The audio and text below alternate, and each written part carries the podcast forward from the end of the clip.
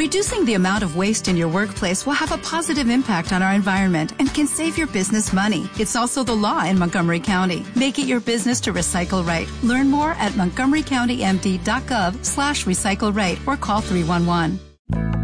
40 días de gloria. Día 7.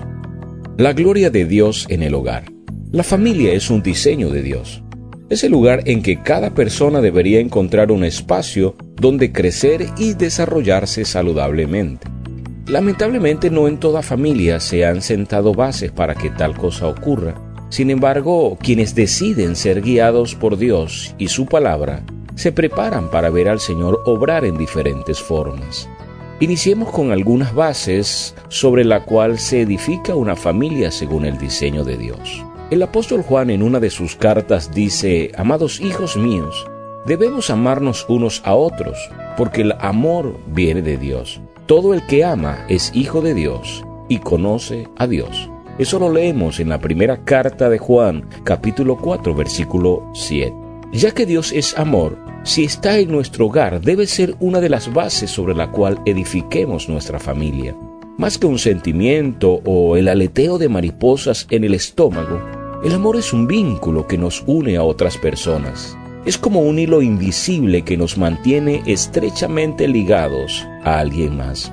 El amor en la familia nos permite ser pacientes los unos con los otros. Nos ayuda no solo a buscar nuestro propio bien y a cumplir solo nuestros deseos, sino a contribuir para que quienes integran nuestro hogar puedan alcanzar sus anhelos y sus metas. Quien ama comprende que el bien de su familia es su propio bien. El amor nos anima a no actuar con superioridad, sino con humildad. Nos hace comprender que a la vida no hemos venido a competir, sino a compartir. El amor nos ayuda para tratar a otros con bondad, amabilidad y respeto. Es la voz en nuestro interior que nos recuerda pedir perdón cuando fallamos la misma que cuando somos ofendidos nos anima a perdonar. Quien ama no pasará su vida recordándole a otros sus faltas, sino cubriéndolas con el favor, la gracia y la bondad que de Dios ha recibido. El amor también es compromiso. Reconocer que la vida no es ideal, que fallamos y nuestros familiares también fallan, demandará de nosotros compromiso. Es por esta razón que quien ama siempre dejará abierta la puerta de la reconciliación.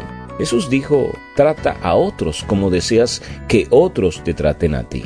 Si Dios es la fuente de tu vida, entonces su amor está en tu familia. Permite que Dios, con su glorioso amor, inunde cada espacio de tu vida y de tu hogar. Tiempo de oración. Agradece a Dios por el amor que ha mostrado contigo y con tu familia. Pídele que de la forma que Él te ama, puedas también amar a tus familiares. Ora pidiéndole que siempre haya un espacio para el perdón y la reconciliación en tu hogar. Este fue un día más de 40 días de gloria. 40 días de gloria.